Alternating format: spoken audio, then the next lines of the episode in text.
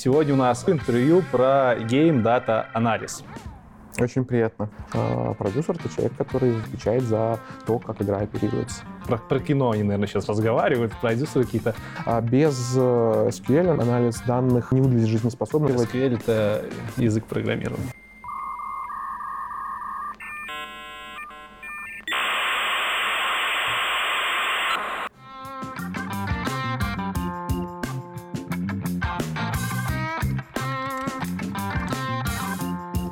Всем привет, меня зовут Лекс, и вы на канале IT Борода. Сегодня у нас очередное интервью, интервью про Game Data Analysis.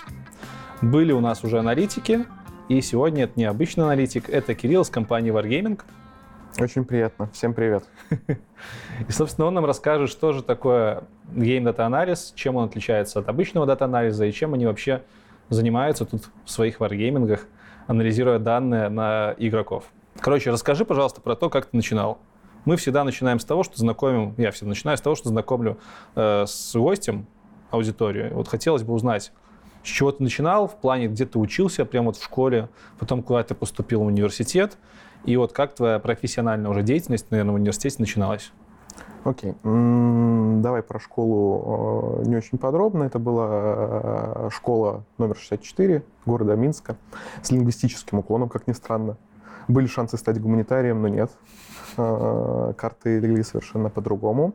А, ближе к старшим классам я понял, что все-таки э, любовь к цифрам и математике э, берет верх, и мне надо поступать в какой-либо технический вуз.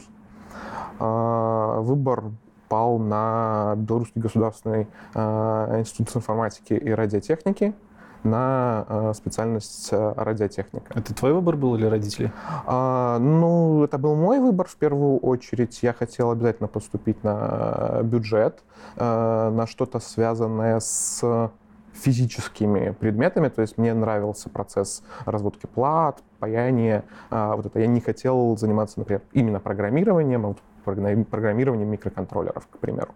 Тогда мне казалось, что это очень прикольно, что ты делаешь что-то своими руками и можешь это прям пощупать. Какой это год был? Это был 2008 год. Mm-hmm. Серьезно, 12 лет назад, оказывается. Значит, пошел на радиотехнику, Почему выбор мой? Э, понятно, отец тоже радиотехнику заканчивал, поэтому ну, не помогал. А с выбором проучившись там курса три, я все-таки понял, что э, мне это нравится, это прикольно, но э, в рамках Беларуси реализовать себя как с точки зрения специалиста в этой области и получить там достойный уровень оплаты труда э, у меня вряд ли получится. Ну, я съездил на интеграл, посмотрел, как люди живут, э, ужаснулся, сходил на э, пару коммерческих организаций, которые, благо, в Беларуси есть, но там тоже не очень понравилось э, по атмосфере коллектива. Я понял, что надо что-то с этим срочно делать. А, и в э, старших курсах я начал э, подбирать, чем же я буду заниматься. Так получилось, что я с э, детства достаточно активно увлекался разными компьютерными игрушками. И в голову пришла шальная мысль, как раз танки плюс-минус зарелизились пару лет назад. Думаю, блин, слушай, я вот играю, я, в принципе, технарь, а может и прокатит. И я отправил э, свое резюме в компанию. А кем ты хотел там быть а, на то время? Программистом? Я, я изначально шел на позицию в команде а, паблишинга. Это команда издательства, которая занималась оперированием игры в а, РУ-регионе, в СНГ-регионе.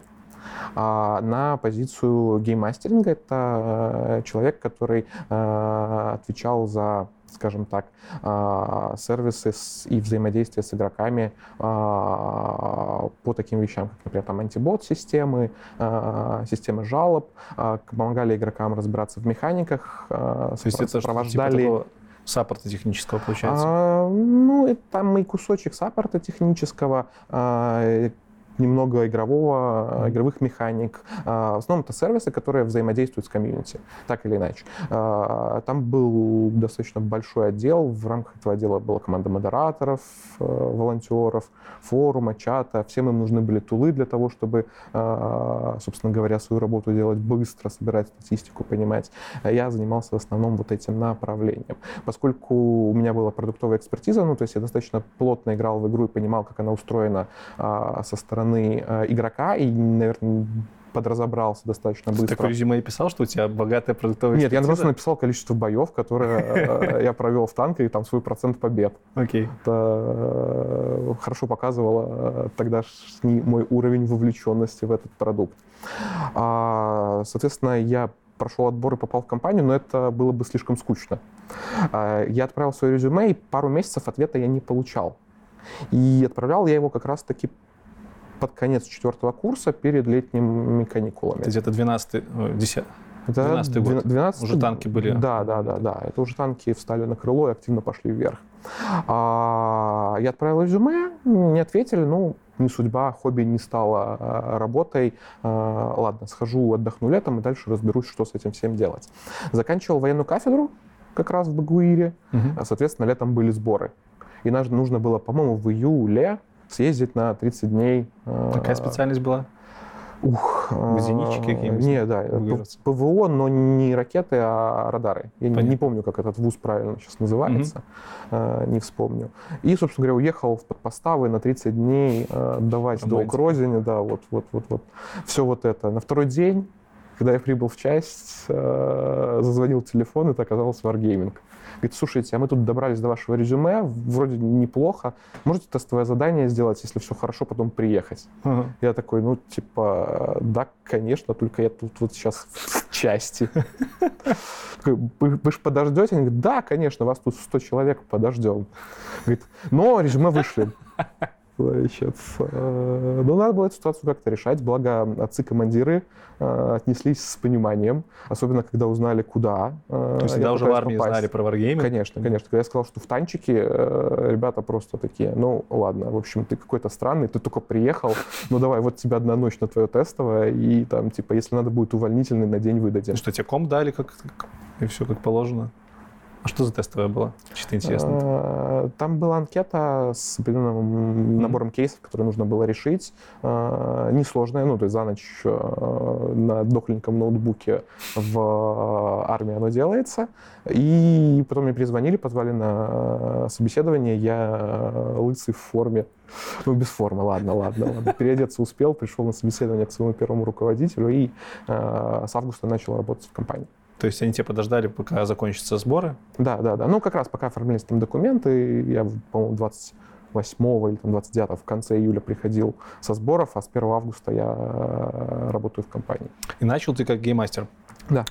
Я видел в LinkedIn, ты долго работал в этой позиции. Да, я сначала пришел э, на позицию линейного специалиста. Через 9 месяцев меня ребята подняли до уровня эксперта, то есть отдали уже прям э, определенные области внутри отдела э, вести самостоятельно, скажем так, в роли, наверное, проектного менеджера со стороны команды паблишинга по этим направлениям.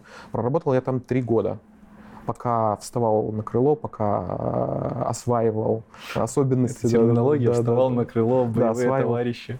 Осваивался. Ну, стилистика компании. Да, сразу видно, да, да, да, да, вырастила, вырастила, вот и терминология легла. Значит, и через три года сначала ушел там проектным менеджером а, в команду, которая занималась именно киберспортивным нашим направлением. Я а, в рамках СНГ региона отвечал за онлайн-соревнования, которые у нас проводили, mm-hmm. за турнирную нашу систему. А, по факту это была позиция паблишинг продукт менеджера регионального, хотя называлась ПМом. А, нужно было делать все от позиционирования до расписания, договариваться о доработках, искать команду а, разработки внутри которая может их сделать, э, собирать статистику, смотреть, куда двигать, э, развивать этот сервис э, в рамках СНГ региона. Через какое-то время я понял, что я достаточно плотно сел в анализ данных. Я люблю э, принимать решения на основании каких-то фактов, а данные — это достаточно э, хороший способ подкрепить свои мнения относительно того, куда нужно развивать. То есть, получается, ты начинал больше с такой работы управленца?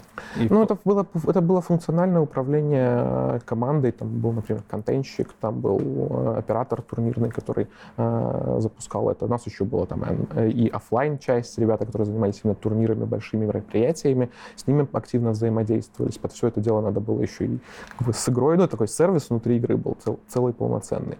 А в процессе работы действительно начал достаточно много работать с аналитиками, э, которые помогали э, так или иначе принимать решения относительно того, что мы делаем дальше, как там расписание ставим, как экономику выстраиваем турнирную. И э, понял, что меня это интересно. Я еще в студенчестве очень тепло и хорошо относился к курсу сервера высшей математики, но мне было достаточно интересно решать сложные задачки. То есть все вот это время, будучи на менеджерской должности, ты не забывал про математику, получается?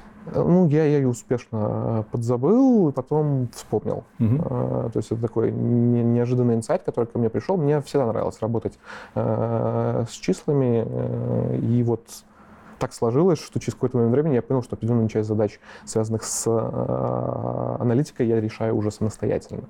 Естественно, профильные курсы э, онлайновые, помогали коллеги из Wargaming, аналитики, э, которые могли ответить на вопросы, подкинуть кода, э, подсказать, что как сделать. И через какое-то время меня заметили сказали, слушай, а ты тут как бы уже что-то не совсем проектный менеджер, может, ты в анализ хочешь?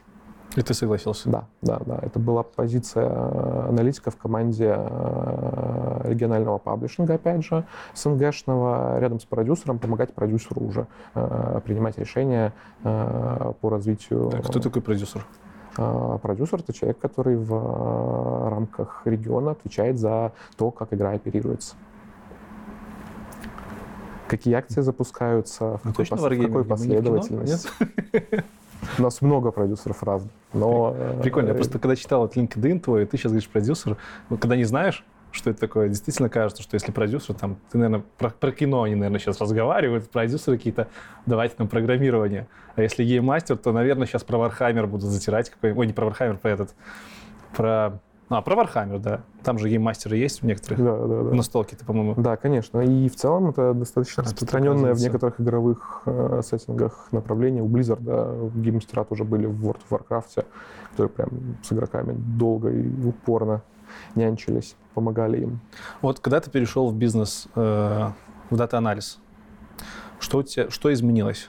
То есть э, звучит пока так, будто бы ты занимался не техническими вещами по большей части, потом у тебя появилась прикладная необходимость использовать аналитику, и ты перешел уже в какую-то жестко техническую сферу в виде анализа данных. Так ли это?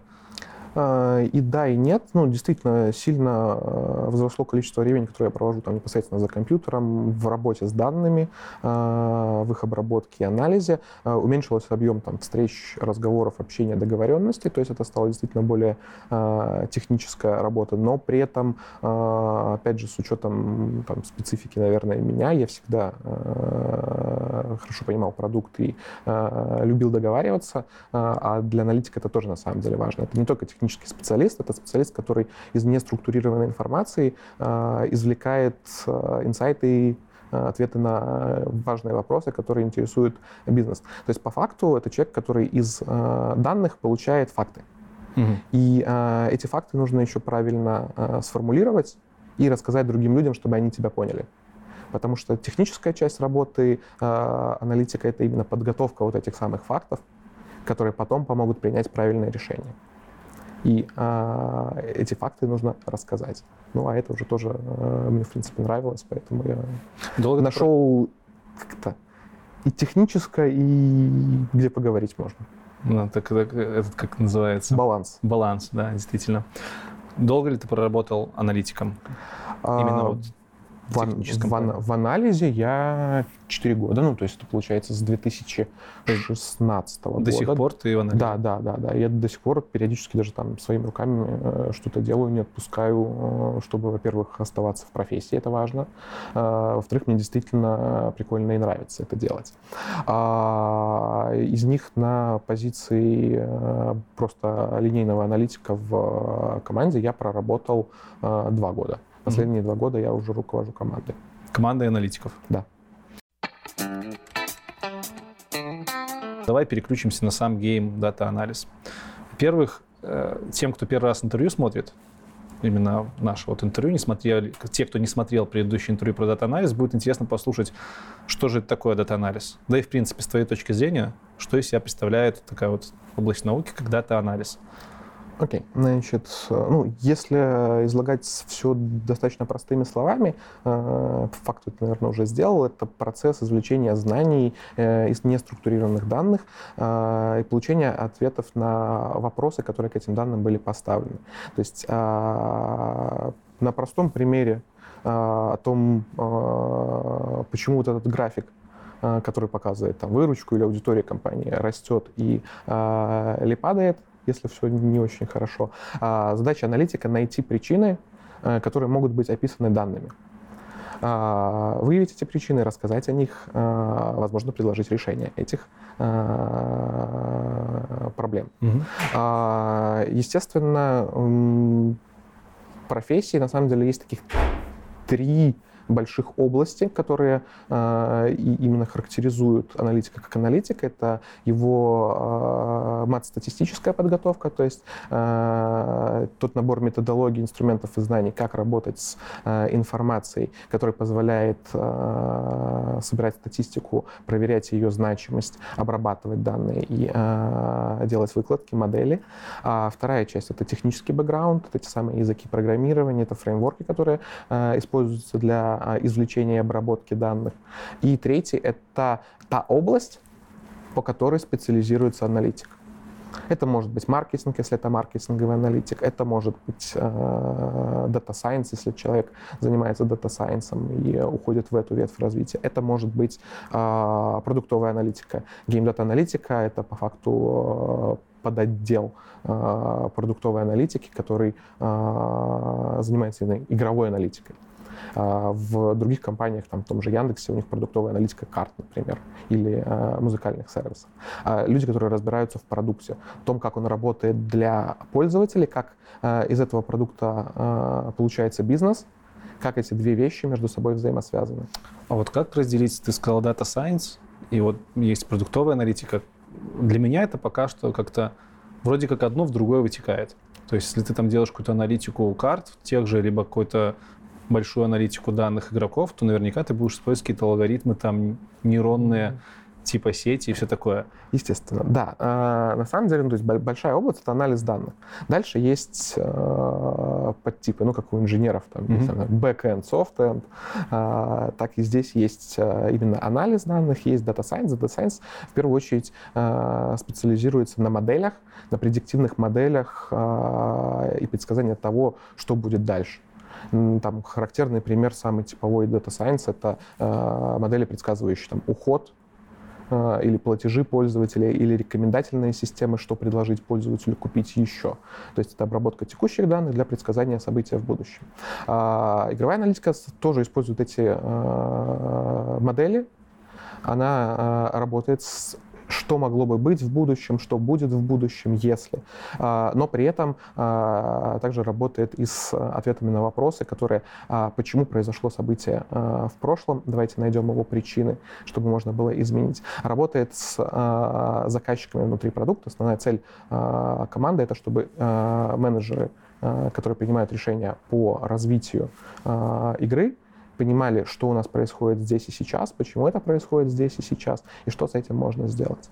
То есть у нас достаточно большой объем работы э, связан с тем, что э, нужно правильно подготовить логи для того, чтобы потом из них можно было считать данных. То есть если мы что-то, например, разрабатываем, какую-нибудь новую фичу запускаем, э, ее нужно обложить системами телеметрии для того, чтобы эти данные потом считать, и мы могли их обработать. Или команда Data Science, если понадобится э, построить модель, могла э, с ними поработать. А потом на основании этих данных после запуска надо посмотреть, что вообще происходит, в какую сторону мы летим. В все хорошо или все очень плохо. А, чаще всего все очень хорошо, но бывают, да. Соответственно, нужно а, сделать мониторинг и дашборды, которые показывают там, ключевой набор метрик относительно а, скажем так, здоровья продукта или отдельно его подсистемы, которую мы меняли в режиме близким к, реальным, к реальному времени. Если все хорошо, или все очень плохо. Надо посмотреть, почему так произошло и э, какие долгосрочные взаимодействия э, у пользователей произошли с этой системой. Описать, подготовить пояснительную записку, провести по факту исследования того, э, как мы повлияли на наших пользователей. Где-то между этим бывают еще и тестирования, не, не всегда все выкатывается в продакшн сразу, иногда раскатывается на маленькую часть аудитории, проводится какой-то тест, соответственно, иногда этот цикл замыкается несколько раз, Потом, после того, как это знание извлечено и получено, на основании его, опять же, можно предположить, что будет дальше, если мы предпримем следующий шаг и изменим что-то еще. И здесь мы уже начинаем совсем близко перекликаться с командами Data Science. Поэтому это достаточно широкий стек, охватывающий э, и техническую часть вопроса, как, э, как подготовить системы сбора данных, чтобы э, мы записали все, что надо. Э, это визуализация данных, это интерпретация данных те самые задачи э, максимально простыми словами, э, в данном случае метриками, показать людям, что происходит э, в продукте после внесения изменений. Потом рассказать, почему это происходит и что будет, если мы изменим что-то еще. А что характерно именно для game data анализа, в отличие от обычного там, какого-нибудь продуктового? Ну, то, что это на самом деле весело, потому что это не банки, это не телеком, это игра, это живой продукт, а, в который играют люди для того, чтобы получать а, удовольствие. То есть а, зачастую приходится работать с очень странными метриками, которые ты нигде больше не увидишь. Там количество выстрелов, значит, количество там, какое количество раз пользователь сгорело, после этого вышел из клиента. Или как люди ездят по картам. То есть у нас достаточно большой объем данных собирается для того, чтобы построить а, то, как люди передвигаются по нашим локациям и понимать, а, хороши ли наши карты что нужно на них изменить для того, чтобы собрать. Это огромные массивы данных, а, которые там в единицу времени в секунды прилетают к нам на сервера. Потом это нужно сложить в картинку, которая будет понятна человеку и проанализировать. Поэтому э, основная это специфика понимания того, как делается игра, какие есть геймдизайнерские э, подходы к созданию игры, как работают те или иные механики там, на удержание, на вовлечение пользователей, на его монетизацию. Mm-hmm. И бизнесовая часть вопроса о том, как вот этот процесс развлечения пользователей приводит к тому, что компания имеет здесь и сейчас. Можно сказать, что по факту вы нацелены на то, чтобы выявлять пути наибольшей монетизации игроков? Это не, ну, сов... это не совсем так. Я э, бы сказал, что даже, наверное, совсем не так. А mm-hmm. в первую очередь делать хороший, качественный, интересный продукт, потому что если э, человек играет и получает удовольствие, вот эта та самая монетизация, она э, всегда приложится либо в благодарность, либо потому что это там нужно, важно и полезно человеку здесь и сейчас. То есть в первую очередь всегда задача там, по разработке нового продукта, новой игры Сначала нужно найти пользователей, привлечь их и удержать.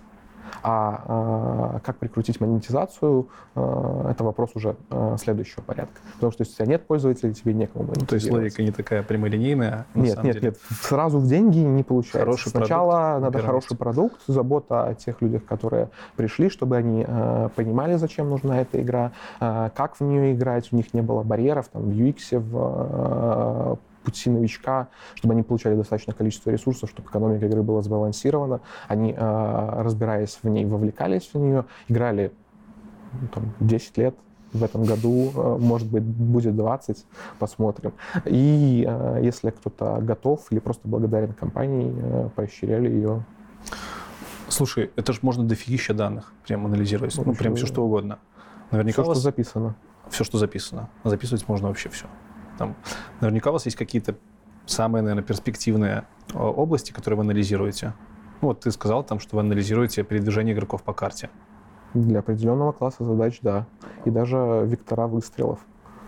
Можешь ли ты там, ну, в рамках, естественно, всяких индеев и всего остального рассказать, вот, что еще можно анализировать в такой вот крупной игре, как ваша? Какие у вас основные векторы анализа и работы твоей ну, команды? Основные наборы э, данных, которые есть, это э, поведение игроков в бою в разных э, приложениях, на чем игрок вышел, э, какая у него была эффективность, куда он стрелял, куда двигался.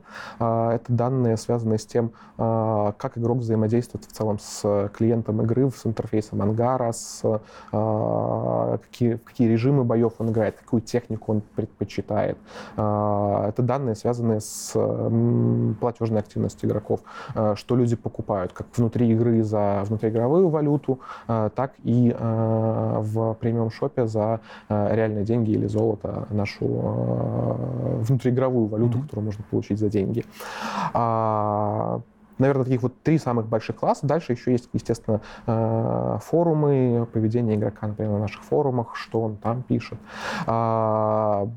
А, еще много каких-то мелких областей, которые э, можно выделить. Но в целом, на самом деле, самое важное — это взаимосвязь между этими областями.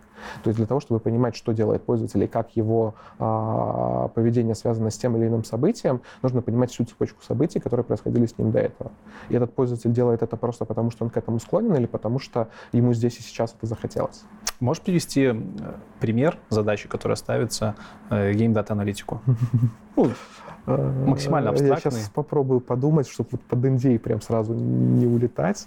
Ну, ну можно ну, вернуться с, к тому же примеру с, с ну, самое, передвижением по картам. Давай, давай. Самая простая задача. Да, как она ставится и что в результате должно иметь? Какая метрика результативности от того, что этот специалист поработал? Давай, наверное, про подготовку ивентов. У нас достаточно часто используются в игре разные прикольные развлекаловки для пользователей нестандартные игровые режимы, где есть определенная история, почему этот режим появился, э, так называемый метагейм, э, какая-то там прогрессия пользователя или что-то, зачем он играет в этот режим, какая-то мотивация для него и сам геймплей режима. А, одна из важных и нужных задач — это настроить уровень сложности этого режима для э, пользователя, для того, чтобы за определенное количество времени, которое равно длительности этого ивента, аудитория прошла до определенного этапа этот ивент и распределилась в определенном образе образом. Соответственно, э, команде аналитики приходится решать задачу э, по моделированию ивента, который еще не был запущен э, на продакшн-серверах, и отстраивать модельку о том, как текущая аудитория будет играть в этот ивент, и как, например, они распределятся по кривой сложности этого ивента. Исходя из этого подбирается там, длительность, сложность ивента.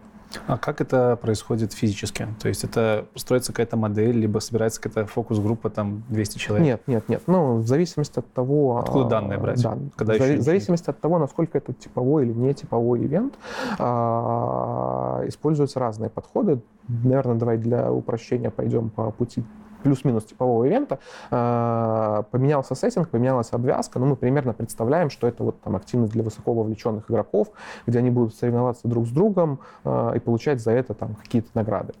А, у нас 10 лет э, игре, э, достаточно большой опыт накопился и большое количество данных о предыдущих запусках накопилось.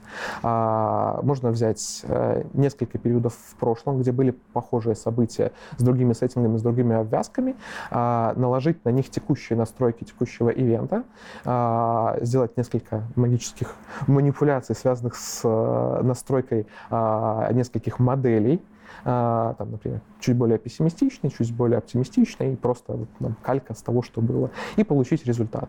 И это реально рабочий результат? Это, ну, резу... да, рабочие результаты, которые потом можно настраивать и э, кастомизировать.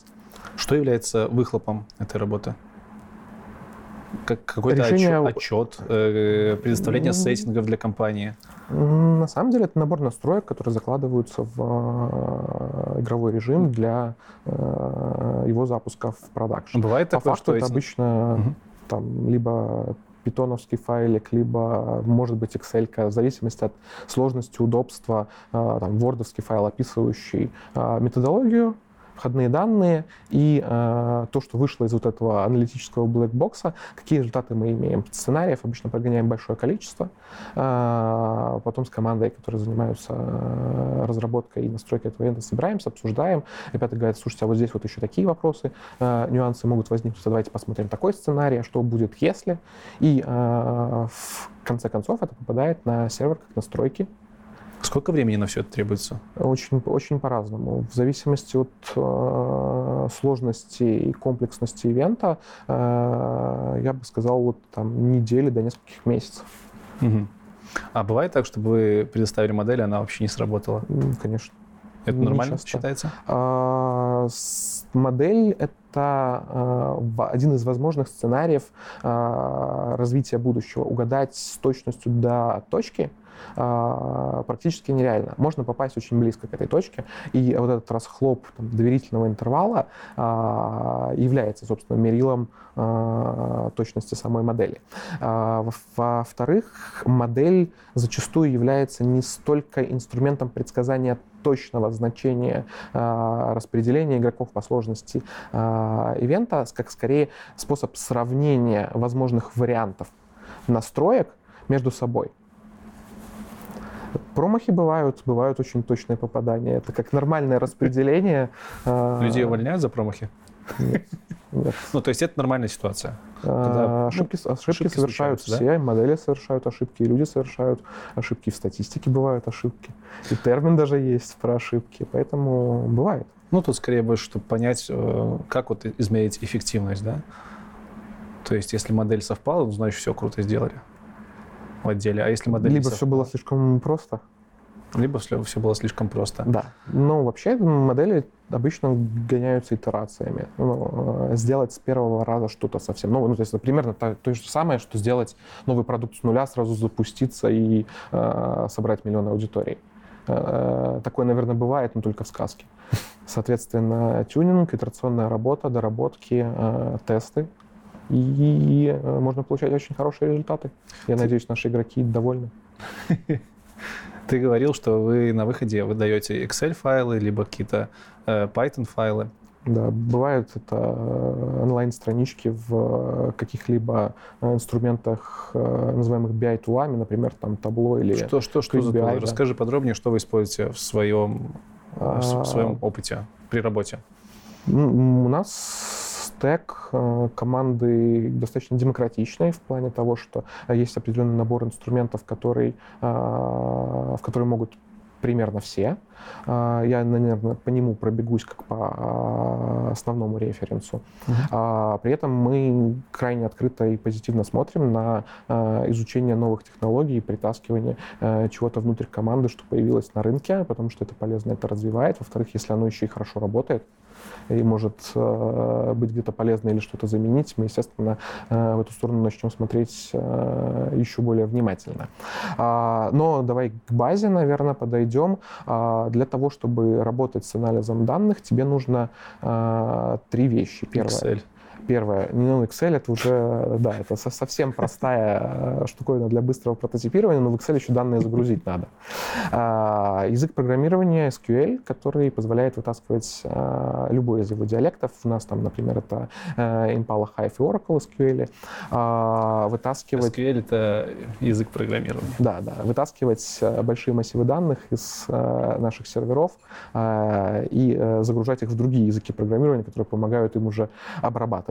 А без э, SQL, наверное, анализ данных в его текущем развитии э, не выглядит жизнеспособно, ну, то есть нужен какой-то другой То человек, есть обязательно тебе- нужно сдать да. язык запросов в какой-нибудь из баз данных, да? Конечно, да. Ну, то есть тебе эти данные нужно извлекать. Их много, э, тебе это зачастую надо делать часто. Ну, то есть ты либо имеешь какого-то дядечку, который тебе их так ну, вот данные, ну, либо ты э, умеешь писать на SQL. А вы обычно используете реляционные базы или, может быть, еще и не реляционные всякие? Манги? реляционные, Манги? реляционные. Мгм.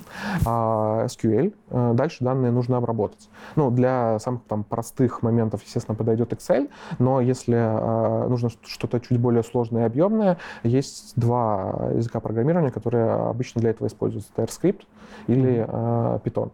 Э, Python сейчас, наверное, чуть больше в тренде по ощущениям там, и общению с э, аналитическими командами, он быстрее. Почему именно два Э, этих сложно. языка? Они в свое время очень неплохо обросли фреймворками для работы с анализом данных и позволяют закрывать там 95% э, стека задач, которые есть. Э, На них достаточно большое развитое комьюнити. Всегда можно найти помощь, совет, ответ, э, почитать. И, соответственно, они просто удобные. Ну, тут другого ответа нет. А насколько большие данные приходится обрабатывать? Ну, терабайты периодически. Терабайты? Терабайты. Ни хрена себе. Ну, это, это уже, если совсем по хардкору, я бы, не мог не сказать. А обычно там до 100 гигабайт. Все равно это, это трендец. Это, ну, то есть ты... Я работаю с вебом, у нас там типа 5 килобайт, у тебя уже в 5 килобайтах сайтик висит, и 5 пользователей создано, а тут гигабайты. Да, да, да. Ну, за, зависит от э, ситуации. Там самые простые запросы, ну, там в 5 килобайт влезут. Да, если тебе надо выгрузить там что-то за месяц, не очень много, никаких вопросов. Ну, тогда Excel подойдет.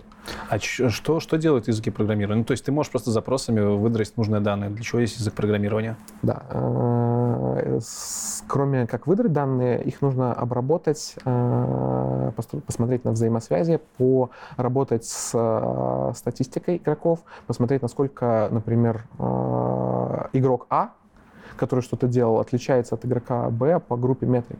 А, соответственно, для этого нужно большое количество манипуляций, сравнения игроков, например, там задача кластеризации игроков. Тебе нужно все наше МАУ, там огромное количество игроков, МАУ? МАУ, uh, Monthly Active Users. Uh-huh. Uh, сравнить между собой, разложить их в определенные кластера, сказать, вот этот игрок такой-то, вот этот похож на такого и так далее. Соответственно, там многократная обработка данных по определенному набору uh, триггеров, там, паттернов поведения. Для этого явно uh, стоит использовать как минимум какой-то язык программирования, который умеет в циклы. Не, ну, можно работать руками в Excel, но на глаз но это будет как-то очень долго, и к концу месяца, когда это уже будет не нужно, ты закончишь. Есть ли какие-то фреймворки, которые помогают, популярные фреймворки, которые, с которыми все должны быть знакомы? А, на самом деле очень, очень, очень много, ну то есть я могу сейчас попробовать порассказывать там про Pandas, NumPy, ggplot и так далее, просто назвать. но а, есть достаточно неплохой сборник, называется Anacondas, это а, дистрибутив, который ставит тебе сразу а, большой набор а, такая по, да, полез, полезных тулов. А, если тебе показалось мало, там можно зайти, а, докачать еще огромную пачку информации. Соответственно, поставив ее себе, вот с нуля нормально начать. Ну, чтобы понять вообще, как с данными работать, что тебе нужно вычленить, тебе же наверняка еще нужно в какие-то прикладные области математики, да? Конечно. Какие, например? Конечно. Ну, а, базовое — это тервер и мат-статистика. Без базовых познаний в этих областях э, далеко не уедешь. На самом деле э, подобные штуки сейчас достаточно хорошо развиты на разнообразных онлайн-площадках. Э, как-то не сочтите за рекламу, но я, может быть, сразу озвучу, раз разговор зашел.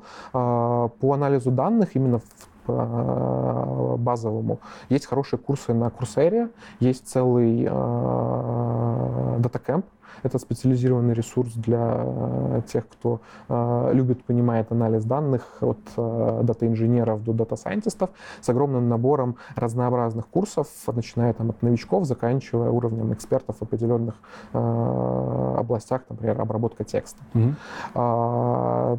Попав на них, посмотрев, что там есть, ты совместишь и теорию, и практику, и это будет э, хорошим стартовым толчком, чтобы разобраться, э, что надо. Э, сильная университетская база, там, склонность к математике и статистике, конечно, тоже может оказаться большим плюсом. Плюс, если, то есть если просто там есть. после иньяза, скажем так, у студента бывшего иньяза и студента ФПМ какой-нибудь прикладной математики, у ФПМщика больше шансов? У ФПМщика существенно больше шансов за счет того, что у него и бэкграунд языков программирования, и математика должна быть явно, ну, если, естественно, он учился, э, и его учили, тут ну, вопрос такой. А, да, э, но я не думаю, что на самом деле нет возможности э, переквалифицироваться из там, специалиста гуманитарного профиля, просто путь займет намного больше времени и будет сложнее. Тут важна склонность. А обучаете ли вы на базе Wargaming будущих дата-аналитиков? А, конечно, обучаем. Wargaming в целом это то место, которое, вот, как мы разговаривали с тобой про учебу, а, которое постоянно учит. То есть э, даже не с точки зрения какого-то академического образования, а на реальных кейсах и э, событиях, которые происходят внутри, ты э, начинаешь понимать, что тебе нужна какая-то информация, которую ты не знаешь. Ты лезешь и находишь ее. Не, ну это находишь понятно. Это как бы на любой работе. Ты учишься Да, в процессе да, да, работы. Я имею в виду, может, какие-то внутренние курсы, все-таки компания большая, именно по А, дата-анализу. Да, а, значит, в внутренние курсы есть в формате кейс-шаринга между аналитическими командами. У нас их а, несколько по а, всей компании по офисам. Соответственно, это кейс-стадии внутри команд. А, Это конференции, это внутренние выступления а, в компании. Но на самом деле это далеко не все, что делает компания. Мы э, какое-то время назад а, запускали обучающую инициативу не только по анализу данных, а в целом по специализациям, которые есть в игровой индустрии, Wargaming Forge. Да. Это а, курсы, которые доступны для а, любого желающего, который а, сможет пройти отбор и попасть в э, число тех счастливчиков, которые на них пришли, по абсолютно разным дисциплинам, в том числе по анализу данных. Курс тоже мы там В делаем. этом феврале у вас набор по анализу данных будет? В этом феврале у нас набор по анализу данных будет. Он будет даже немножко раньше, чем в феврале. Он Чудесненько. стартует 27 января. Если у кого-то есть э, интерес к э, освоению специализации продуктового аналитика, аналитика игровых данных, э, вы хотите работать с цифрами, с данными и помогать принимать решения на миллион, то я думаю, что это то, что вам может стать хорошим подспорьем в вашем начинании. Мы будем рады вас видеть вместе с, вашей, с вашим тестовым заданием. С 27 января по 15 февраля у вас есть возможность э, податься к нам на курс. Будем Если вы надеяться, что пройдете это отбор- интервью выйдет раньше, чем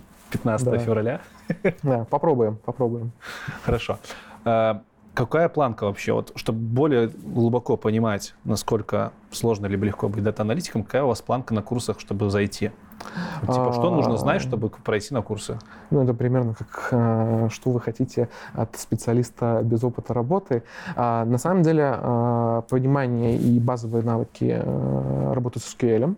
Понятно, что э, нигде, наверное, там в рамках университетской жизни нет возможности погонять терабайты данных на живых серверах, но э, хотя бы понимание и э, умение писать базовые запросы в э, маленькую базенку э, должно быть. SQL в целом несложный к освоению, можно э, еще успеть э, посмотреть, почитать, попробовать пописать на, Мгм. раз- на разных тренажерах. В конце концов, развернуть у себя оракловскую базу и посмотреть, что это такое. А, Python или R тоже базовое понимание а, принципов написания а, программ а, Нужно знать ООП. Именно объект, я не знаю, в Python вообще есть? Слушай, ООП? с- слушай, ну вот ООП нет, но то есть ну, написать там уровня колода карт, которая рандомно раздается, э, было бы неплохо.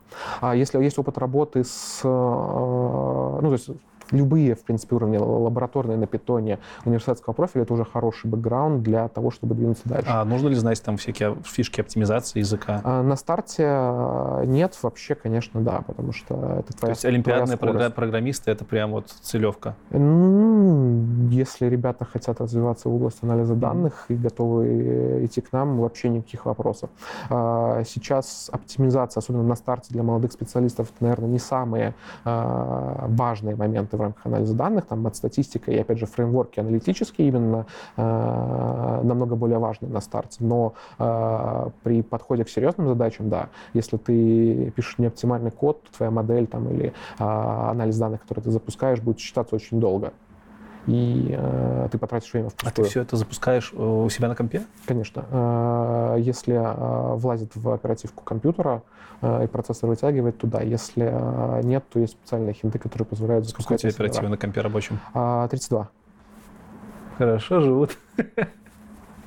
Окей, то есть получается, для входа в профессию нужен SQL, нужен какой-то из языков R, либо э, Python, Python, на абсолютно базовом уровне, чтобы человек был готов сесть, написать э, ну, заскриптовать свои мысли. простенькую лабу, да, если есть э, бэкграунд и интересо- интересовались там, пандасом, ggplot, хотя бы графики строили в питоне когда-то, это тоже уже хорошая подспорье. Математика нужна? Естественно, это э, то, без чего э, никуда не уедем. Зачем? А, Ну, как бы, поясню. ты сидишь на работе, ну, когда ты работал аналитиком, либо сейчас ты реально сидишь и пишешь формулки, выводишь что-то? А, формулки нет, но понимание того, а, как получается тот или иной э, результат из э, одной строчки в питоне, которую ты прописал, должно быть, какой именно метод обработки данных, э, структурированных, неструктурированных, использовать в конкретно данном случае, это ответственность и зона знаний аналитика. Неправильно применив методы, не понимая, что такое распределение, какие способы обработки данных можно использовать там, для нормального распределения, для других видов распределения, ты можешь сделать все правильно, но не то, что нужно, и получить неверный результат на выходе. Соответственно, ты должен матстат понимать на уровне логики его использования и правил его использования. Формулы, то, о чем часто в некоторых некоторых там академических э, кругах э, учите формулы, формулы знать не надо. Формулы всегда можно нагуглить. Ну, то есть это понимать. Не, а вот понимание формул это важно. Просто сейчас вот было интервью с дата-аналитиком у нас, ой, с дата, с дата-сайентистом из Банубы. Он рассказывал, что есть проблема того, что ребята приходят на собеседование, они знают, как сделать нейронку на каком-то фреймворке готовом, как ее запустить и как ей скормить модель, но они вообще не понимают, как она работает внутри. И типа это проблема, что умеют работать с фреймворками, но не знают, что под коробкой. Да, именно поэтому я говорю, что без э, хорошего бэкграунда по матстату, без понимания данных принципов работы с ним, мы далеко не уедем по двум причинам. Первое, э, вы будете лажать, ну, вы будете э, делать детские ошибки. Э, на этих ошибках, если примут решение, э, могут быть не очень хорошие результаты. Во-вторых, э, опять же, хорошие геймдизайнеры, продюсеры, которые э, понимают, э, как примерно работает аналитика, они там, может быть, не знают языков программирования, но примерно представляют. Они всегда спрашивают, а как ты получил этот результат, а что под капотом? И пока ты не э, сможешь рассказать, как это примерно работает, причем простым языком, без формул, хотя бы логикой, ты не сможешь убедить человека в том, что то, что ты сделал, может быть полезно ему для принятия важного решения. Соответственно, матстат очень важен. Что еще, может быть, мы забыли? Я бы не говорил, что это требование, но на самом деле большим плюсом будет, если э, соискатель, кандидат, будущий наш э, студент э, интересовался или работал с э, BI-тулами. Ну, в рамках Wargaming мы обычно используем табло. Есть там другие, большой набор, Power BI, например. Можешь чуть, чуть, чуть, чуть более простыми словами, а, что это такое BI, Business Intelligence, что за да. хрень такая? Значит, это э, программное обеспечение, которое позволяет э, быстро обрабатывать и визуализировать несложные наборы данных, когда не требуется э, построение сложной модели или там э, многократного расчета одних и тех же данных, э, писать на питоне, э, ну, ты убьешься, это долго, это неэффективно э, и э, сложно на старте, опять же. Соответственно, есть э, тулы как табло, которые по факту представляют из себя э, визуальный конструктор, который позволяет э, загрузить в них данные и, э, произведя определенный набор манипуляций и настроек, получить типовой набор метрик, визуализировать их в виде графиков. Это удобно с точки зрения там, быстрого исследования данных. А, одно из важных фаз, на самом деле, в проведении исследования, просто посмотреть на данные, разобраться, что там внутри, как они выглядят, какие кластера есть и а, в какую сторону нам надо двигаться дальше, заканчивая предоставлением результатов для конечных заказчиков, потому что когда это красиво отрисованный график в специализированной туле, он удобен для использования там, в презентациях, в тех же отчетах. Третье Третье направление ее использования, подобные штуки позволяют э, заливать на сервер готовые дашборды, э, то есть визуализации данных в виде метрик графиков, которые могут обновляться в режимах э, близких к реал-тайму.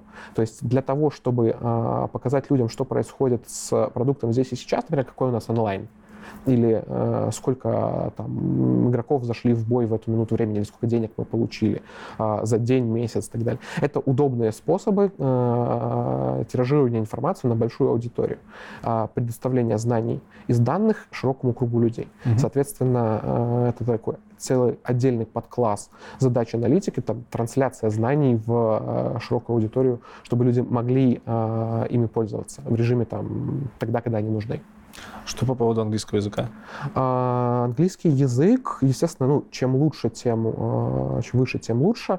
А, относимся с пониманием и а, демократически. Интермедиат а, А уровень будет достаточен а, Ну, по программи- основной Мгм. причине того, что а, большое количество профильных материалов, литературы, а, ответов на злободневные вопросы на форумах по питону, по эру или в целом по анализу данных, а, как и достаточно большое количество курсов на Хабре, Курсере, точнее на Хабре все, а, на английском языке. То есть без английского языка на уровне хотя бы читаю и пишу, и понимаю, что там написано, процесс обучения и подготовки будет э, крайне длительным. Ну а зачем английский язык в современном мире в IT-компании, которая э, издается по всему миру, наверное, вопрос как бы очевидный. Да, очевидный, да.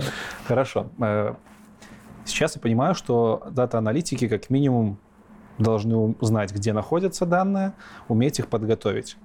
У меня осталось, э, скажем, осталось два конца. Первый конец — это кто эти данные собирает, и второй конец — кто эти данные анализирует, когда мы уже подготовили их к анализу. Это Окей. тоже области из дата-анализа? А, Ну, это смежные области. Про а, сбор данных, на самом деле, а, это не входит в а, задачи аналитика. Это скорее дата-инженер, а, ETL-инженер. Это те люди, которые специализируются на развертывании, настройке и обеспечении баз данных, хранилищ. А, Задача аналитика заключается в том, чтобы в эти базы данных писались а, нужные наборы метрик. То есть Дизайн систем телеметрии — это совместная работа, а, например, серверного программиста, который а, пишет а, логи на сервере и хочет отдавать их в базу данных, дата-инженера, ETL-инженера, они по-разному называются. Теле, в смысле телеметри- телеметрия, да? ETL. э, ETL. Да. Как? Процесс извлечения данных Мгм. из базы.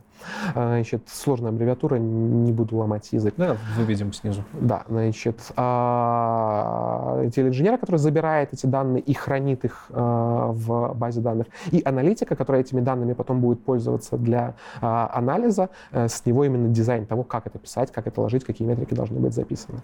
А может быть так, чтобы по запросу аналитика э, вносились изменения в продуктовый код, чтобы больше логов собиралось? Да, конечно. Э, Процесс в целом, ну, в разных компаниях по-разному. А, У нас э, есть определенная фаза, на котором а, еще, например, до старта э, выпуска в релиз фичи э, необходимо подготовить дизайн системы телеметрии. То есть то, как она будет выглядеть, она специально обученный человек, который там из команды аналитики в первую очередь занимается э, системами телеметрии, смотрит и говорит о том, что а, вот этих метрик не хватает, они важны для тех задач, которые к нам уже пришли, или в целом там для консистентности данных а, в рамках всей нашей экосистемы. При этом бывают случаи, когда а, в процессе развития тоже появляется необходимость собрать дополнительные данные, и а, в рамках определенных там процессов а, это возможно. Не всегда быстро, но А оставят ли вас когда-нибудь в, в рамке? Типа, приходишь, говоришь, я хочу логировать все. А тебе говорят, ты можешь логировать только это, это, потому что у нас там мало ограниченное количество места, и вообще это все положит игру нахер. Естественно, естественно. Рамки есть у всех и всегда, вопрос насколько широкие. Естественно, э, писать все и э, всегда нецелесообразно, как с точки зрения э, объемов использования этих данных. Есть данные, которые нужны, например, не очень часто. Или их настолько много, как вот те же тепловые карты, объемы выстрелов игроков вектора, э, которые нет необходимости писать либо постоянно, либо в полном объеме. Соответственно, а, часть логов включается под определенные а, задачи. Если есть задача проанализировать, их можно включить, забрать определенным а, объемом и выключить дальше до следующего раза. При этом, естественно, мы всегда задумываемся о нагрузке, о том, зачем мы это пишем, потому что чем больше данных у тебя есть, тем сложнее их извлекать, тем сложнее их потом обрабатывать. Ты сам себе стреляешь в ногу и замедляешь свои процессы. Чем больше данных вы пишете, тем больше вам нужно серверов, тем больше надо за сервера платить. И вот этот вот весь вечный круг э, начинает замыкаться. Поэтому избыточность логирования, э, она, наверное, есть всегда. Вопрос в том, что э, это как там, не знаю, рефакторинг, процесс рефакторинга у программистов. Это то, что всегда э, есть и всегда этим можно заниматься. э, и за этим нужно следить, если ты не хочешь э, через пару-тройку лет э, понять, что э, на Амазоне закончились сервера. Ну, я шучу, но примерно так. Я вот сейчас подумал, вы же очень много данных собираете, и игра у вас э, не только в, в СНГ, она всемирная. Глобальная игра. Да. Сталкивался ли ты, как руководитель подразделения, когда-нибудь с GDPR, с тем, что нельзя сохранять все, что хочешь? Конечно, конечно. Как вы с этим живете вообще? А, нормально освоились, но это данность, которая есть. А, То есть вы действительно сохраняете только те данные, которые не могут э, деанонимировать естественно, пользователя? Естественно. Да? У нас есть специализированные люди, которые отвечают, отвечают за э, соблюдение нами э, процессов GDPR. Это в целом важное и полезное начинание, которое а, создает определенные там сложности с точки зрения хранения, обработки данных, но а, его важность понятна, и а, в целом уже ну, прошло порядка двух лет с mm. принятия этого европейского закона, оно уже стало как бы настоящим, все живут именно с ним. А не мешает, не мешает оно жить вам как аналитикам, там, скажем, для России, наверное, проще строить какие-то модели, потому что у них больше информации собирается потому что это СНГ, там нет GDPR или такого? Ну, тогда у тебя начинается история про то, что у тебя на разных перифериях пишутся разные объемы данных. Mm-hmm. Одна периферия живет, э, один сервер живет своей жизнью, контролировать консистентность становится тяжелее. В целом э, нет, это немного удлиняет процесс, усложняет mm-hmm. оперирование этими данными. То есть ребятам, которые занимаются администрированием наших серверов, досталось больше, чем команда аналитиков.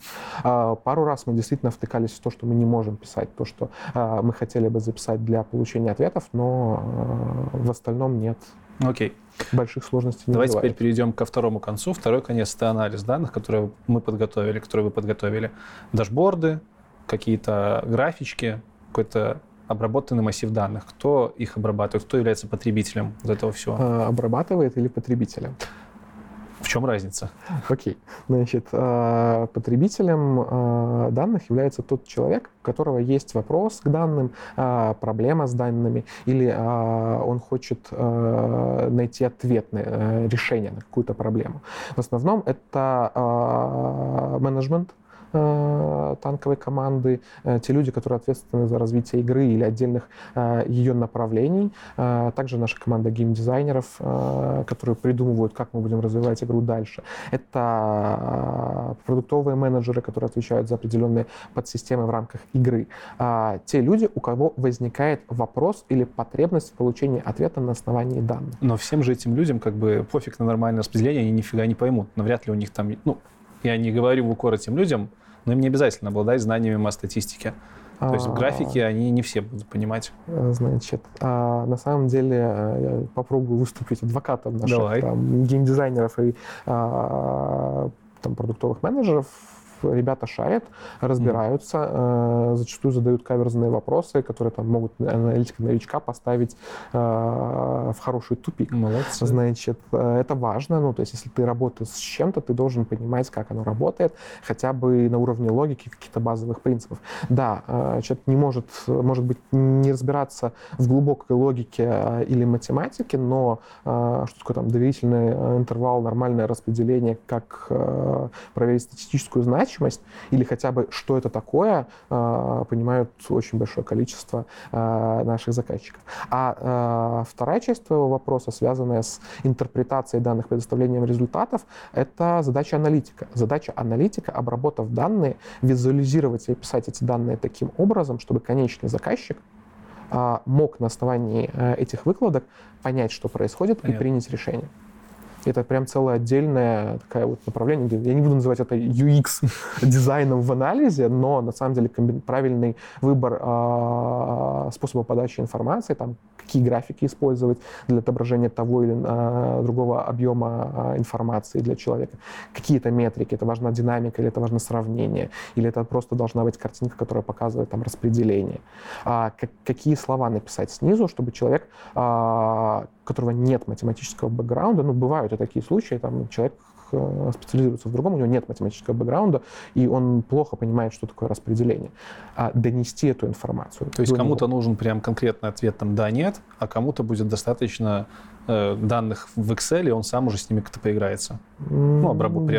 Бывают разные, да, бывают разные запросы. А, В основном мы всегда доводим до конечного э, результата, то есть это а, ответ на вопрос, который к нам пришел, с а, информацией о том, как этот ответ был получен, и, возможно, рекомендации по дальнейшим действиям по исследованию этого вопроса или, возможно, по его решению. При этом, опять же, с учетом того, что у нас очень плотное взаимодействие внутри разных команд, есть люди, которые понимают а, отдельную часть специфики, например, они чуть слабее в анализе данных, но очень хорошо понимают э, в геймдизайне. Мы зачастую отдаем там а, промежуточные результаты в виде Excel или моделей, с которыми можно поиграться. Прям вот посидеть, поменять настройки и посмотреть, э, что изменяется от того, э, что ты э, ввел в эту модель на вход, на те самые управляющие параметры, например, сложность.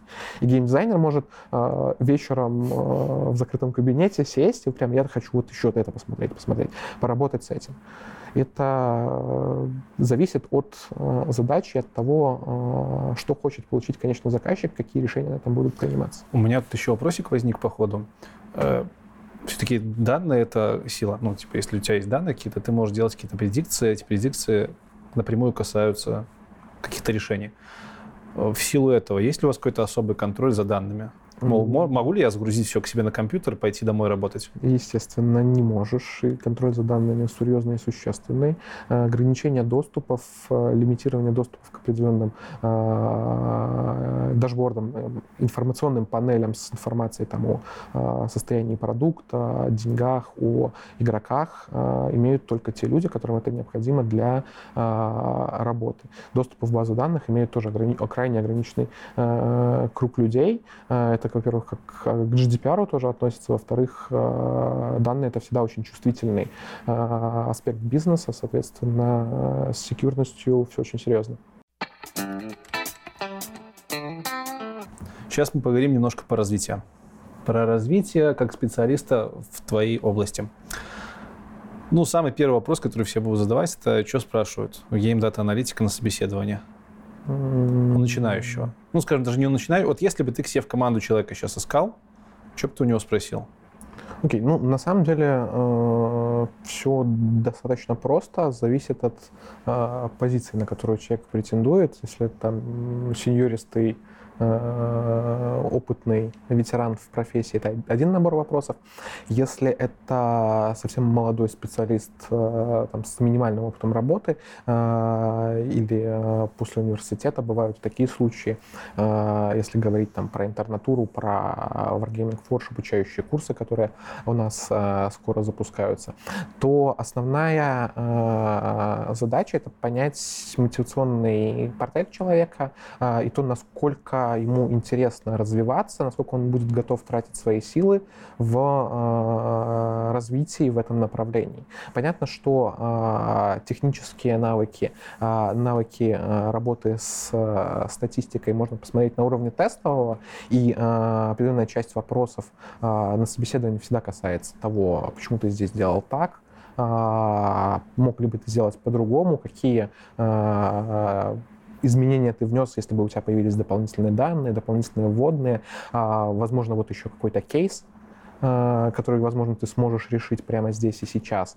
А, Но это, в первую очередь, проверка технической грамотности, готовности человека развиваться в эту сторону. Второй набор вопросов связан с тем, почему человек хочет быть анали- аналитиком данных, чем он до этого занимался, какой у него там, основной мотиватор в его Мгм. а, развитии а, в аналитика. А, Интересные вопросы просто про а, самого человека, про то, а, играет ли он в игры. Бывают э, дурацкие вопросы, я иногда э, люблю позадавать, какое количество э, шестеренок на таком-то танке, посмотреть, как человек э, реагирует на э, такой вопрос, ищет ли он вариант ответа на этот э, вопрос. Можно ответить, я в гугле посмотрю, но это тоже нормальный вариант ответа. Я там сразу А что нужно ответить на спалю, вопрос? спалю ответ. и- Не потеряться. Играю ли я в игры? Ну, Если бы меня спросили, когда я на .NET разработчик, если бы я собеседовался, меня бы спросили, я бы, конечно, первым делом ответил, нет, конечно, я вообще. Я в игры не играю, а вот Wargaming что ты, ожидает? Ты, видимо, не э, работаешь в игровой компании, да, я не работаю поэтому, в игровой компании. да, у нас это и игра, и работа, э, поэтому нет, мы наоборот э, крайне э, заинтересованы в тех людях, которые любят и понимают игры, играют в них, если в наши это вообще огонь. А если. War Thunder? Так, вот давай без вот этих вот штуковин, комментирования конкурентов и всего Не, остального. ну если вдруг, если вдруг чувак очень сильно залипает в игре конкретно вашем конкуренте, это будет А, минусом? Не думаю, что это будет минусом, Мгм. но у меня будет большой набор вопросов, а почему, что мы сделали э, не так, э, почему ты не в нас играешь. Возможно, ты нам расскажешь. Это уже будет такой личный интерес с точки зрения Мгм. там, меня как руководителя, меня как аналитика, меня как э, человека, который любит танки. А, поэтому да, игр- игровое а, познание в игровых а, механиках, в том, как делаются игры, зачем делаются игры, как они функционируют, а, оно нужно для работы. И если это еще и а, человеку приятно и полезно, он этим занимается, то а, это хорошее подспорье. А бывает такое, что вы набирали людей, которые тратят очень много времени на игры и в- как-то не в угоду качеству работы? Ну, я не буду говорить за весь Wargaming, э, не знаю, скорее всего, возможно, да, ну, то есть э, никто не идеален. Но нет, э, во всем хороша мера. То есть работа, работа, игры, игры. Если одно другому мешает, это тот повод, который мешает нам работать с вами дальше. Как выглядит тестовое задание? И где оно, как, оно- ну, тут, наверное, вопрос такой не сильно корректный, навряд ли ты сейчас расскажешь, что вот там такие-то кейсы, все Ответы будут знать. такие, да-да-да. Скорее по поводу организации. Это обычно высылается задание на дом, либо вы зовете очно человека, и он прям при вас все делает. Смотри, на самом деле есть там типовой э, процесс, который мы обычно используем. После того, как понятно, что у человека в бэкграунде, мы даем тестовое задание, которое можно э, и нужно выполнять дома. Оно требует определенное количество времени, в зависимости от опыта и скиллов человека а, по-разному, которое человек выполняет и присылает нам. После чего мы смотрим э, результаты этого тестового задания, и если э, человек э, нам интересен с точки зрения его квалификации, мы зовем уже его на интер- полноценное интервью в компанию, которая состоит из технической части, когда мы там более детально разговариваем по тестовому, даем кейсы, спрашиваем, типа, а почему так, а что будет, если а, вот здесь мы поменяем вводные или добавим тебе данных, смотрим, что человек а, ориентируется на ходу, ну и, собственно, софт- софт-скиллы, то, насколько человек а, мотивирован э, и подходит к нам в команду. Нас, э, наверное, в целом в Wargaming очень большое э, внимание уделяется тому, чтобы э, люди подходили в команды, в компанию. Это важно, чтобы коллегам было приятно между собой работать, они коммуницировали, и в целом целеполагание у них было по жизни схожее. Как вы это определяете? Типа, что человек подходит в команду. А, Ну, есть э, определенный набор э, вопросов, ответов, и в целом, как человек себя ведет, как он а, разговаривает с тобой, как он реагирует на какие-то там а, странные вопросы, которые ты можешь задавать. Ну, например, там про количество гусениц на танке, к примеру.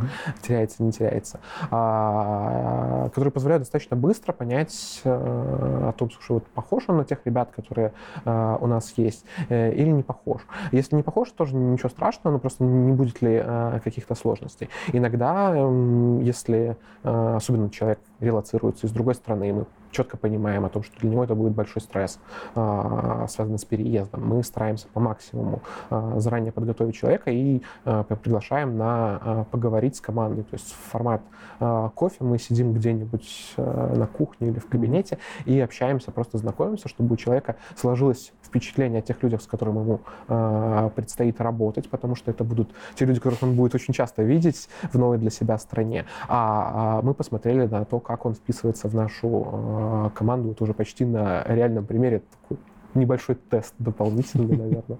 А, И работает хорошо. Какие бывают вопросы вообще? Есть ли такие вопросы, на которые люди часто не отвечают? Вот, не знаю, не каверзные какие-то технические вопросы, а вот вопросы, которые вызывают обычно наибольшее такое недопонимание, может быть. На самом деле по-разному. Ну, то есть мы, к нам приходят разные ребята с разным бэкграундом. Например, приходят люди, а, никогда не работавшие а, в а, компаний, которые занимаются разработкой игр, таких достаточно много. А, если человек не играет в игры и, э, или играет не очень много, для него, например, зачастую а, довольно сложными являются вопросы про а, игровые механики, про любые вопросы, связанные с анализом данных относительно именно игровых механик, потому что ему не хватает э, вот этого самого понимания для того, чтобы использовать свой опыт с предыдущего места работы, там, с университета откуда-то, его технические навыки и скиллы, э, познания в статистике для того, чтобы свести это конкретно в конкретный кейс для игры. А другая ситуация, бывает, люди приходят, ну, особенно если это там молодые специалисты, а, у них зачастую бывает э, сложно, им бывает сложно рассказать про а, то, как на самом деле это работает. Вот тот самый случай, когда ты знаешь фреймворк, знаешь, какие строчки в каком порядке написать, но не очень сильно понимаешь, а, что на самом деле там под капотом происходит, и а, а теперь вот так. И человек, а что поменялось? А поменялось на самом деле много. Или э, бывают случаи, у нас приходят ребята с хорошей теоретической базой, но без практического опыта. Им иногда за очень сложно э, применить свои теоретические познания, которые в них пытались вгрузить в университете, и, судя по всему, успешно это сделали, э, для решения конкретных кейсов. Они теряются. И ты начинаешь спрашивать их теорию, они такие, э, о, отлично, начинают рассказывать, ты так пять минут слушаешь, хорошо, 10 минут слушаешь так. Он уже пошел в то, что ты тоже когда-то проходил, помнишь, но никогда на работе не использовал, потому что не надо было. Такой, блин, в теории разбирается, говорит, а с практикой, что ну давай теперь используем. И все, ну то есть теряется. А кого бы ты выбрал, выбирая из таких двух чуваков? Один ас практик, но в теории слабовато, а второй наоборот, в теории очень крут, но вот в практике применения Честно, при таких вводных никого ни одного, ни второго. А, одно маленькое но. Если человек быстро ориентируется в э, новых вводных и демонстрирует обучаемость, то наверное, человека с э, матстат аппаратом обучить э, технологиям в данном случае несколько проще угу. и быстрее, чем привить там логику э, решения задачи, э, большой курс сервера математики, э, разобраться с технологиями проще. Но Правильный ответ нет, ни один, ни второй. Принято. А расскажи, пожалуйста, откуда можно черпать информацию? Вот к концу вот этого вот блока три источника. Пусть то книги, сайты, что угодно. Три источника книги, сайт. Ну, во-первых, во-первых, я бы э, рекомендовал э, Хабру почитать э, по анализу. А я бы рекомендовал э, взять э, книжку Lean Analytics. Я не помню, как она называется на русском. Она очень хорошая э, для старта, просто для понимания э, того, как это работает. Для нее нужно, для нее понимание нужно знать? Нет, она... Нет, нет, нет. Ну, полезно знать, но можно и без подготовки читать. Одна скорее про философию. Значит, э, как лгать с помощью графиков. Э, интересное такое хайповое название, тоже полезная, э, полезная книжка. По-моему, да, по-моему, так она на русском звучит. Как лгать с помощью графиков. Но это это, это так. Это из, наверное, литературы и текстовых источников.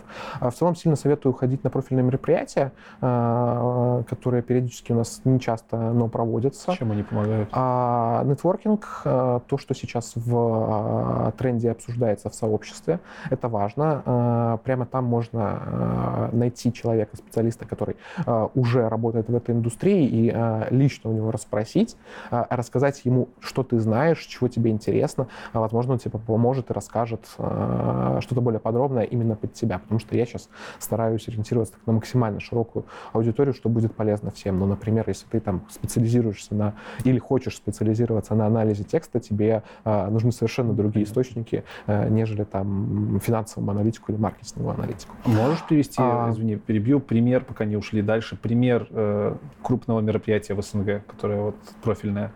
Для дата-аналитиков? Ну, в, в СНГ из крупных э, мероприятий, э, опять же, давай там, чтобы и с играми было связано, э, DevGamы, периодически проводится. А, на последнем московском DevGAM был целый аналитический трек, то есть там было очень много информации по аналитике. Там есть возможность а, пообщаться не только с аналитиками, но и с геймдизайнерами, почувствовать, что такое а, игровая тусовочка разработчиков. Если говорить про Минск, ну, про мелкие профильные метапы говорить не буду. Из крупного у нас есть Data Talks Беларусь.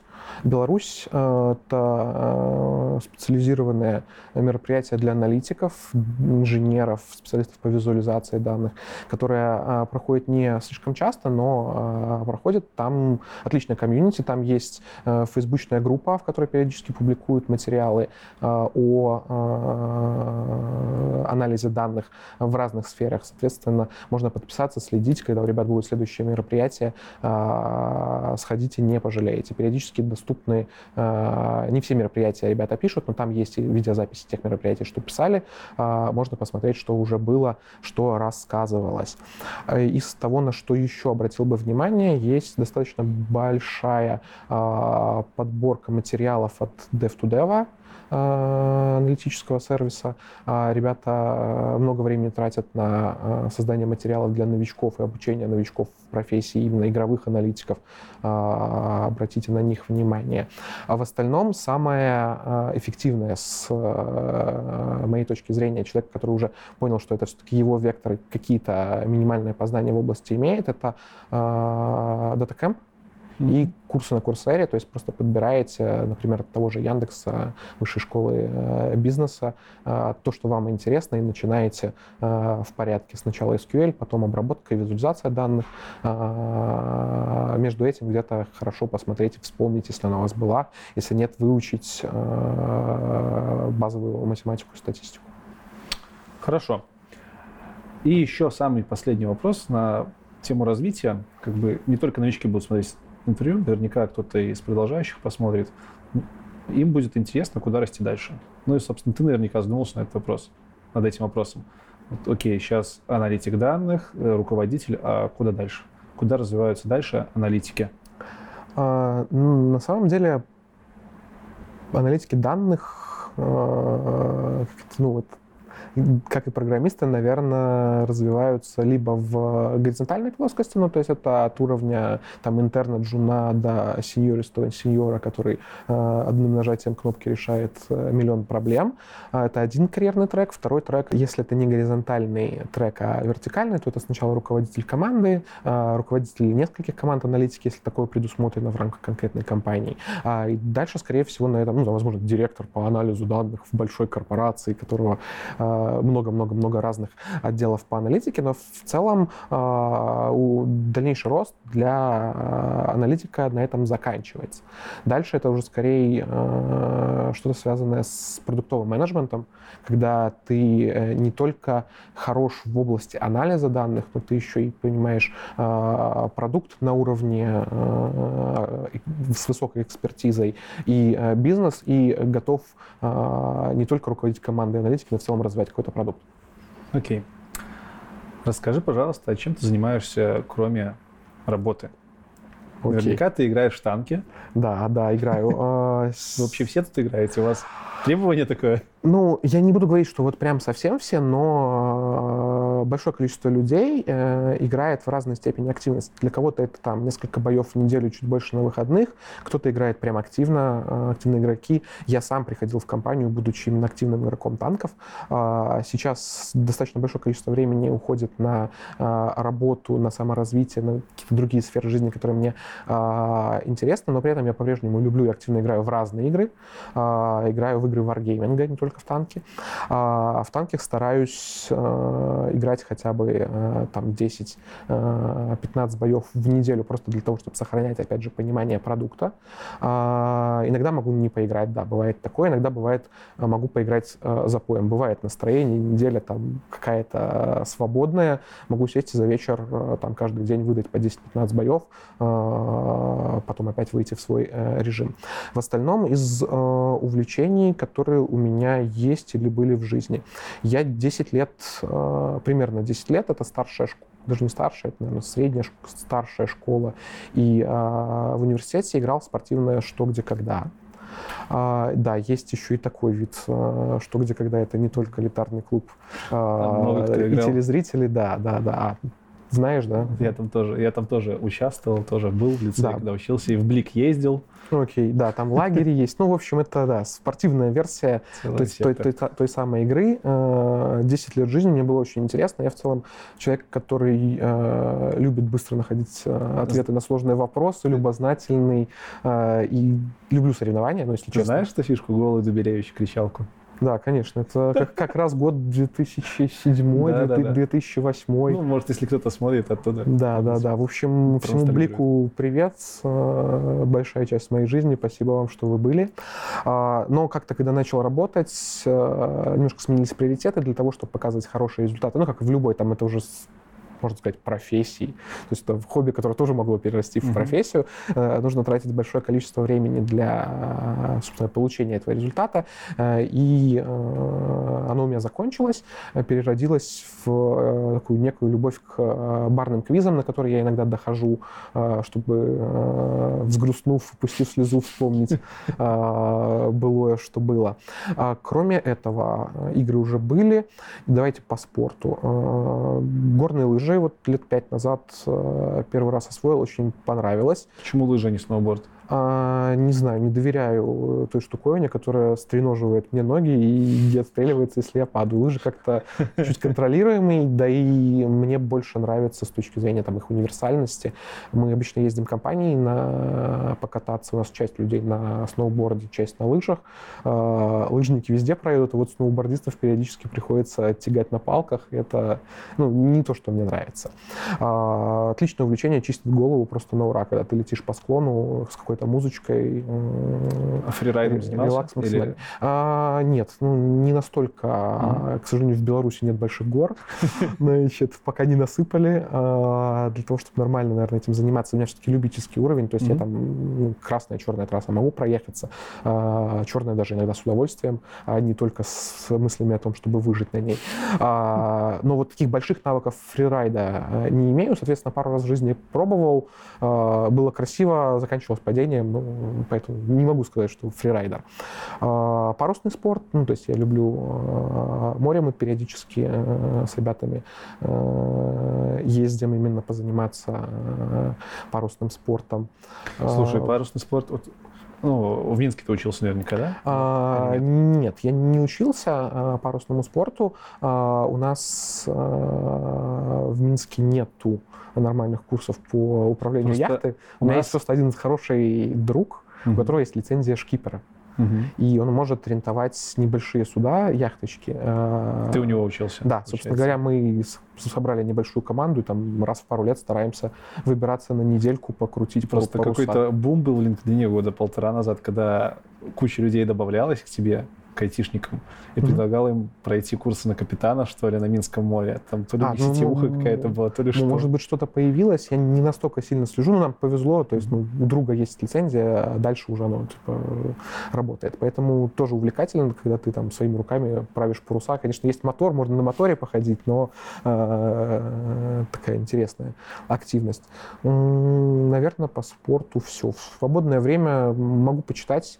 Э, периодически бывает бывает волнами. Э, либо читаю какую-то хорошую бизнесовую литературу э, в приоритете, что-то по, э, по своему профилю. Иногда могу почитать художественное. Фантастика. Да, да, да, фантастика. Давай топ-3, топчик.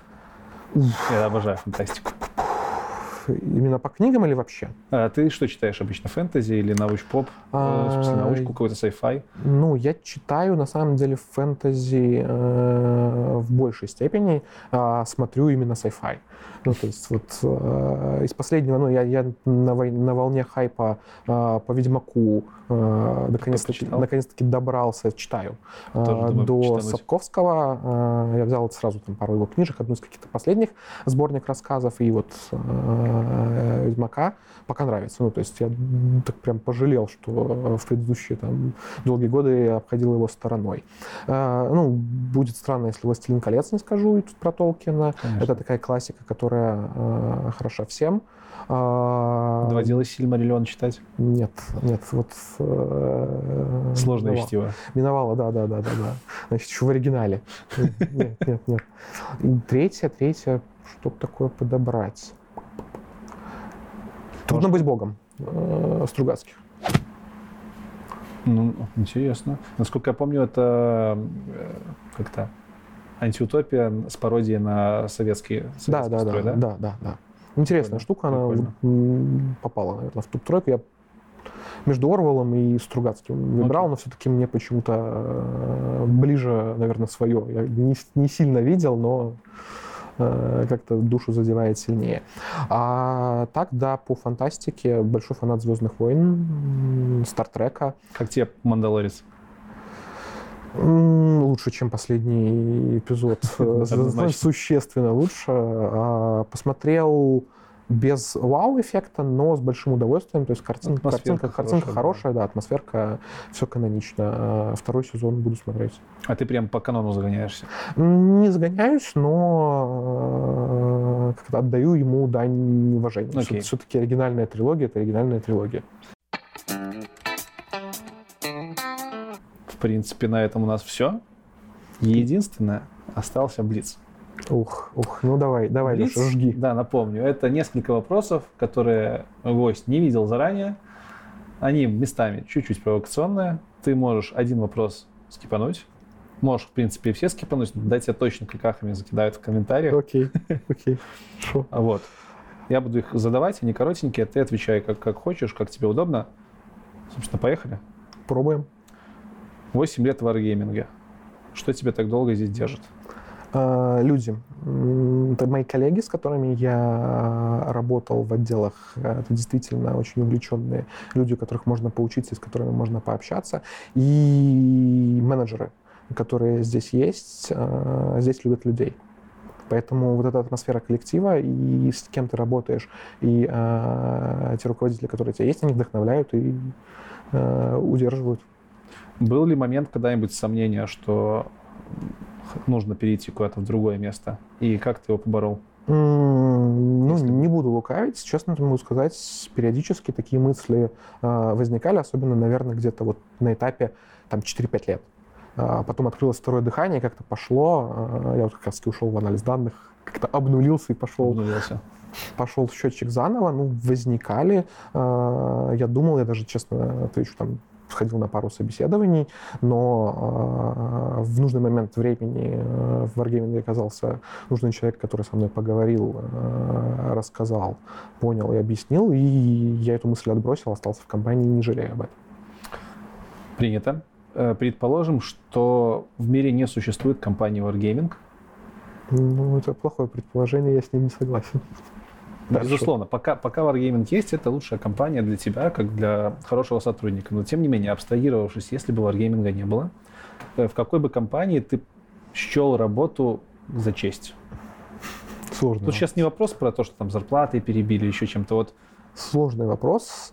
Я честно могу тебе ответить, что ну, я так вот прям не думал с точки зрения там себя. Mm-hmm. Могу, наверное, ответить на вопрос, э, какие компании мне интересны, исходя из того, что, что я о них знаю, да. э, что я знаю про их э, продукты, про их подходы к работе, про коллектив. Безусловно, Blizzard. Это э, та компания, которая э, там мастодонт игровой индустрии, да, на которой... Компания нашего детства. Да, могут многие э, равняться, и у меня, честно, ну, там тоже глубокие и очень приятные чувства э, есть об играх Blizzard. Это из геймдева.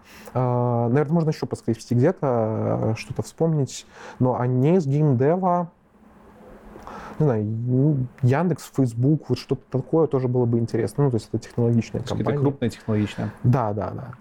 Есть ли какой-нибудь современник, на которого ты равняешься в чем-то? Если да, то кто и почему? Не обязательно как, программист, там, айтишник. Как одной личности, наверное, нет. Ну, то есть вот, чтобы полностью э, брать образ и пытаться ему соответствовать, ну, во-первых, потому что бесперспективно не работает, э, есть определенное количество людей, которыми я там восхищаюсь, определенными их либо там рабочими, либо личными, либо еще какими-то моментами, либо там, не знаю, просто внешним видом, может быть. Ну, то есть мне нравится, как человек себя ведет там на камеру или выглядит. Э, список достаточно большой, но с каждого там по чуть-чуть, по кусочку. Ну, а, кого-нибудь одного, вот кто на ум сейчас приходит, и почему? Почему он? Чем он выделяется? Так, ладно, про работу не, про работу не буду. А, про работу не буду. Ну, наверное, Лукас, раз мы уже про «Звездные войны» э, сейчас говорили, то есть это тот человек, который масштабом своей идеи создал э, и воплотил вселенную, при этом у него была достаточно сложная история с э, съемками этих самых «Звездных войн», но он свою мечту придумал и воплотил. Хорошо. Следующий вопрос касается заработной платы. Какова, на твое мнение, справедливая заработная плата для начинающего специалиста в дата-анализе? Э, зависит от компании, зависит от того, э, что человек из себя представляет, какой ну, у него Давай опыт. вилку назовем. Я от до. не готов говорить конкретную сумму, не увидев человека и его э, возможности. Ну, это будет странно. Не знаю от 500 до 1000, может быть больше, может это, быть это меньше. вопрос исключительно для того, чтобы люди могли примерно сравнивать, э, на что они могут рассчитывать, идя в ту либо иную область с точки зрения профитности денежной. Ну, я могу скорее тут по-другому сказать. Тяжело э, говорить про стартовую точку, mm-hmm. потому что, ну, опять же, за очень перспективного, а толкового джуна а, можно заплатить и побольше, если компания это может себе позволить. Mm-hmm. За человека, который нужен здесь и сейчас, например, и готов тащить эту работу, тоже там другие условия. Если это просто человек, который ну, пришел с э, желанием устроиться в компанию, наверное, э, можно и, вот прямо сейчас нету таких, либо не видно там скиллов, mm-hmm. азарта в глазах, не знаю, там веры в том, что через год чувак скакнет через голову и свернет тебе горы. Может быть, и поменьше. А, я скажу про другое. На самом деле а, рынок анализа данных, там Data Science, продуктовой аналитики а, сейчас очень бурно развивается. Огромное количество, на самом деле, курсов в компании запускают для того, чтобы подготовить этих специалистов. Вся задача вырастить хорошие толковые кадры. Сеньоры на рынке стоят очень дорого. И за них идет приличная э, бойня между крупными компаниями. Тогда следующий вопрос. Будучи линейным специалистом, не, будучи не руководителем, а все еще дата-аналитиком, какой потолок в СНГ может быть? В СНГ, не готов говорить про СНГ. Здесь есть такие... Э, десятку можно получать долларов? Махины нет, десятку думаю, что okay. Э, на, линей, на линейках нет, но тут есть Wargaming, mm-hmm. тут есть тот же Яндекс, который, э, я знаю, очень сильно любит своих ребят. Есть, скорее всего, большое количество стартапов, у которых есть крайне большая потребность в одном, но очень крутом специалисте, который может им помочь с этим. Поэтому и следующий вопрос. Точно не меньше, чем у программистов. Это так, да. А точно, точно ли больше, чем у программистов? А у хороших против хороших, ну, можем потом посравнивать. Я не говорил, что я хороший программист. Окей, окей. Так, э, хорошо. И еще один вопрос тоже касается немножко зарплаты. Сейчас Тем... хайп здоровенный. Ну, просто хайп. Понимаешь, тем, я тем, тем, так тем, Тема интересная тебе, да, окей. Ну, это такая тема, она скользкая. А вот что, на твой взгляд, должно привлекать э, соискателей, кроме зарплаты? Типа вот, что крутого есть, кроме зарплаты? Что вот чувак сейчас услышал такой, да, блин, нахер мне эта зарплата, вот я действительно в компанию ради этого должен идти. Вот что для тебя? самое главное? Ну, зарплата это безмерно важный там. Ну, понятно, конечно же. Скажу вежливо, наверное, там топ-2 в списке приоритетов а, это уровень жизни. А, но именно зарплата, по крайней мере для меня, и, как мне кажется, там, для многих а, толковых ребят, не является основным поводом к мотивации. Намного более важны такие вещи, как коллектив, продукт, культура компании. Э, я бы не был готов сидеть за там, хорошую зарплату с людьми, с которыми мне не интересно, и заниматься тем продуктом, э, который мне не интересен. А работать на э, интересный мне продукт с хорошей командой за чуть меньшие деньги, возможно, да. Это понимание к тебе пришло уже на каком-то определенном уровне? Uh, да, ну, на самом деле, когда я приходил в, в, в Wargaming, в IT, в целом смотрел на эту индустрию, я, естественно, шел туда в том числе, потому что мне было там, ну, типа, интересны игры, и я примерно понимал о том, что uh, я смогу здесь заработать деньги, если карты сложатся.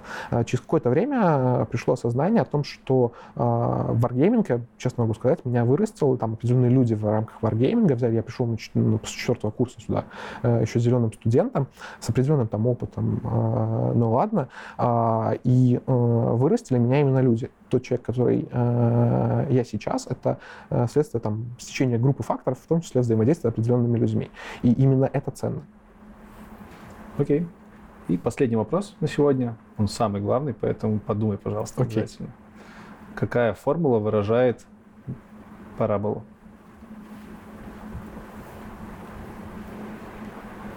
x равно y что-то.